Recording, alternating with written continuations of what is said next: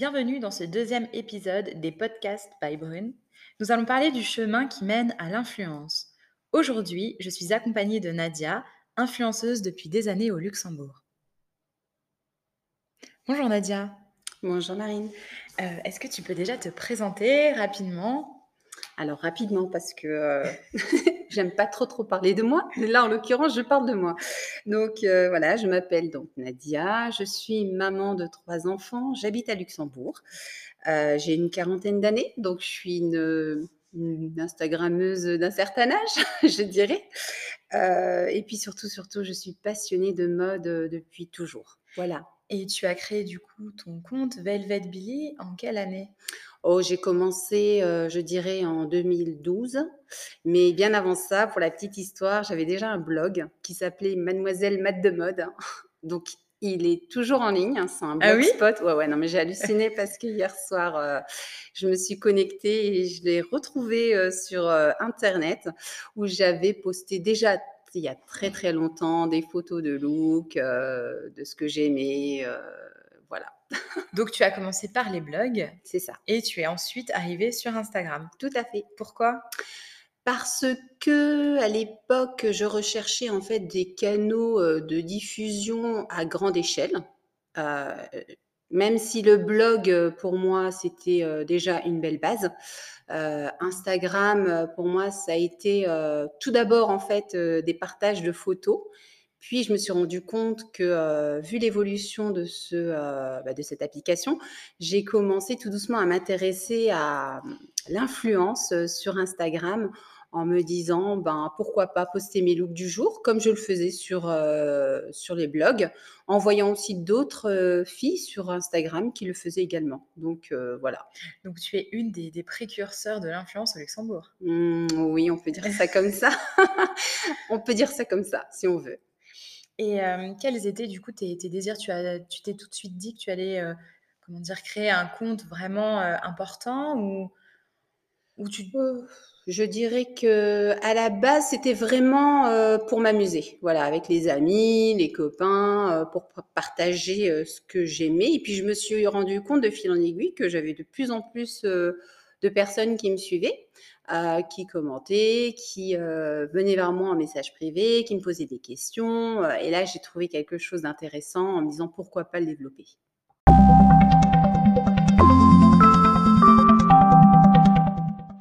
Et Nadia, qu'est-ce que tu penses du coup des influenceurs qui, qui rejoignent une agence maintenant?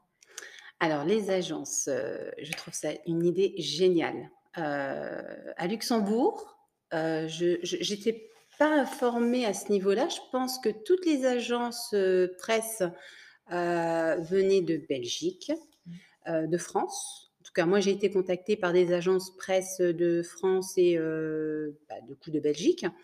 Mais c'est vrai qu'à Luxembourg, c'est ce qui nous manquait énormément. Oui, tu penses que vraiment il y avait un intérêt à, à mettre en place, comment dire, un cadre je dirais un gros intérêt Ouais. parce que euh, à Luxembourg, il y a énormément de micro-influenceurs, quelques influenceurs euh, avec un, un bon nombre de followers, the. mais euh, c'est vrai que c'était nécessaire à Luxembourg et je suis ravie de l'entendre, en tout cas pour eux. Et Nadia, du coup, tu penses quoi alors des, micro-influenceurs? Donc, euh, pour préciser, euh, peut-être euh, pour ceux qui nous écoutent, donc on parle de micro-influenceurs pour des influenceurs qui ont un peu moins de 100 000 abonnés, pour, donc du coup ces influenceurs de rejoindre une agence.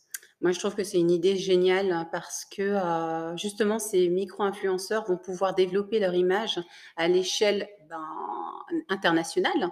Donc, euh, et puis surtout nationale, euh, parce qu'il y a plein de petits. Ce qu'il faut savoir surtout, pardon, c'est qu'à Luxembourg, euh, les entreprises ne fonctionnent, enfin, fonctionnent de plus en plus, en tout cas, avec les influenceurs.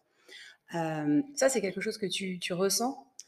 énormément. Je le vois de plus en plus de Mhm. toute façon sur mon fil, en tout cas euh, d'actualité. Je vois énormément de micro-influenceurs à Luxembourg qui fonctionnent de plus en plus maintenant avec les, hum, entreprises, notamment grâce euh, aux agences, à l'agence presse de Luxembourg.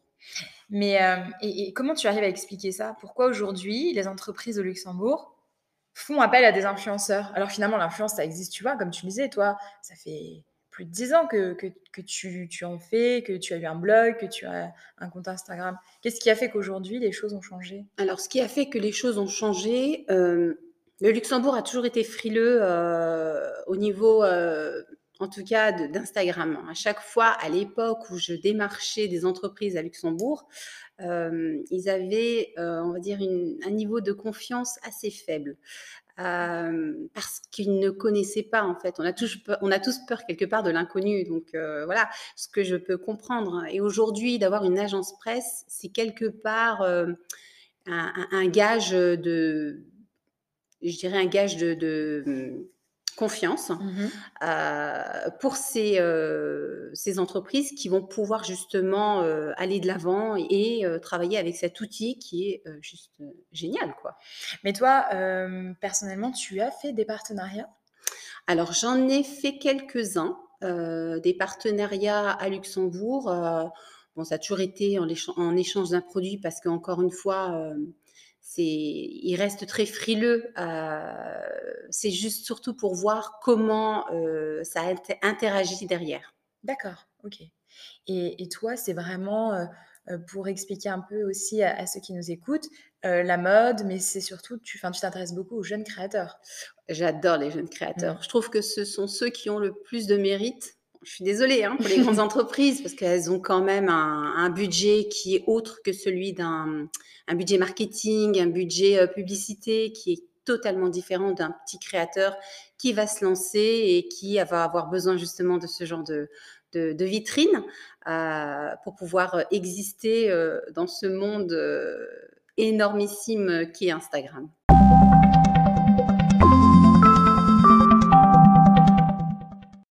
Est-ce que tu trouves justement que ce côté humain, heu heu, fait partie de l'influence, c'est important?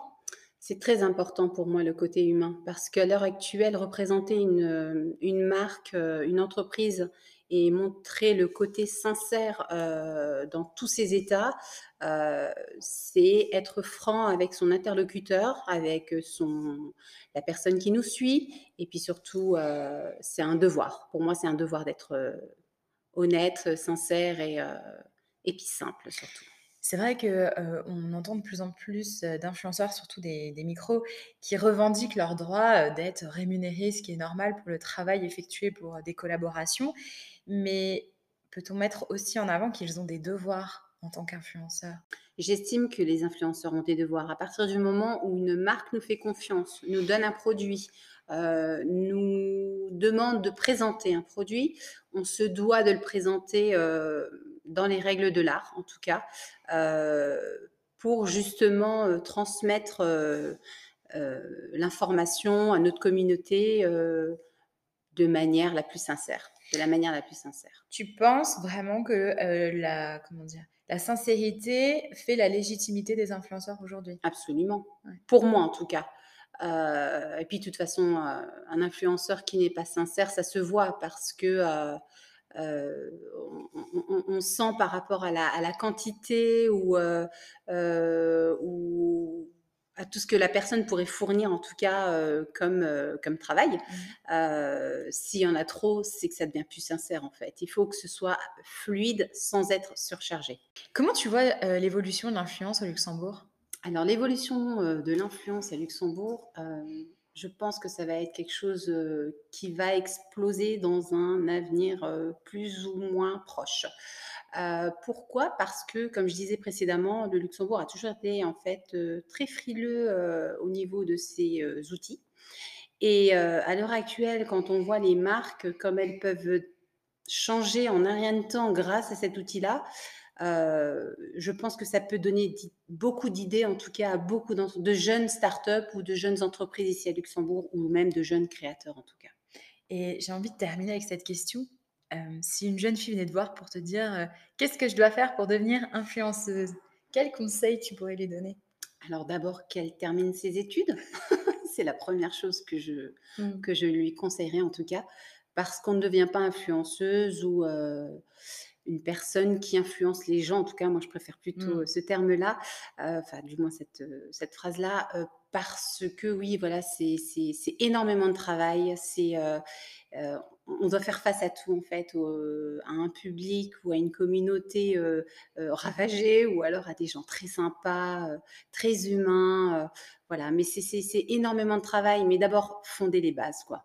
Avoir de, de bonnes bases pour pouvoir se lancer en tout cas dans ce milieu-là. Merci beaucoup Nadia pour ta participation. Merci Marine.